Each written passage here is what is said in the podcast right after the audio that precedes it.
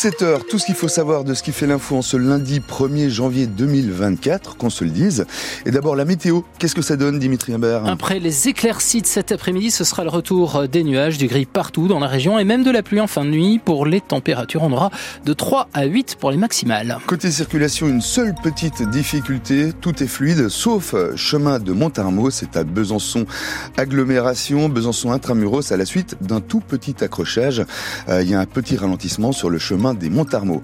Il est question ce soir, Dimitri, de cet habitant de Grand Villard, dans le sud du territoire de Belfort, qui est entre la vie et la mort. Cet homme de 26 ans a été frappé au ventre à l'arme blanche, probablement un couteau pendant la nuit du Nouvel An. Il rentrait chez lui vers 4h30 du matin avec sa compagne. À l'origine du drame, une altercation avec des individus à qui la victime avait demandé d'arrêter de faire exploser des pétards et des feux d'artifice près de chez lui. Six personnes ont été arrêtées et placées en garde à vue, dont des mineurs.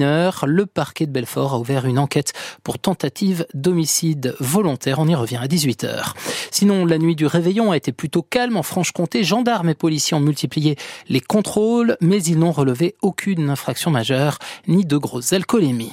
À Manille, Danigon, en Haute-Saône, les quatre occupants d'une maison ont dû être relogés hier soir suite à un feu de cheminée. À Besançon, la rue de Belfort a un temps été coupée à la circulation ce matin en raison, là aussi, d'un incendie dans un appartement. Il n'y a pas eu de blessés. Les changements du 1er janvier, tout d'abord, l'occasion peut-être de s'arrêter de fumer. Le prix des cigarettes augmente et pas qu'un peu, 50 centimes à 1 euro de plus pour un paquet qui coûte maintenant 12 euros en moyenne. Sinon, si vous avez mal à la gorge, pas parce que vous fumez, mais en raison d'une angine, les antibiotiques sont désormais en vente libre sans ordonnance et en pharmacie. Même chose pour une cystite. On peut enfin désormais passer son permis des 17 ans. Et puis le bonus électroménager double à partir d'aujourd'hui. Il est aussi étendu à 24 nouveaux appareils. Dans la bande de Gaza, on n'a pas vraiment le cœur à fêter le passage à la nouvelle année. Un dernier bilan du ministère de la Santé du Hamas fait état de près de 22 000 morts depuis le début des hostilités en octobre. À Gaza, 24 personnes ont été tuées cette nuit. 24, c'est aussi le nombre de morts en Ukraine après une attaque de missiles russes sur la ville de Kiev. Le Japon lui respire un peu mieux après le séisme de ce matin. La menace de tsunami est désormais écartée dans l'archipel.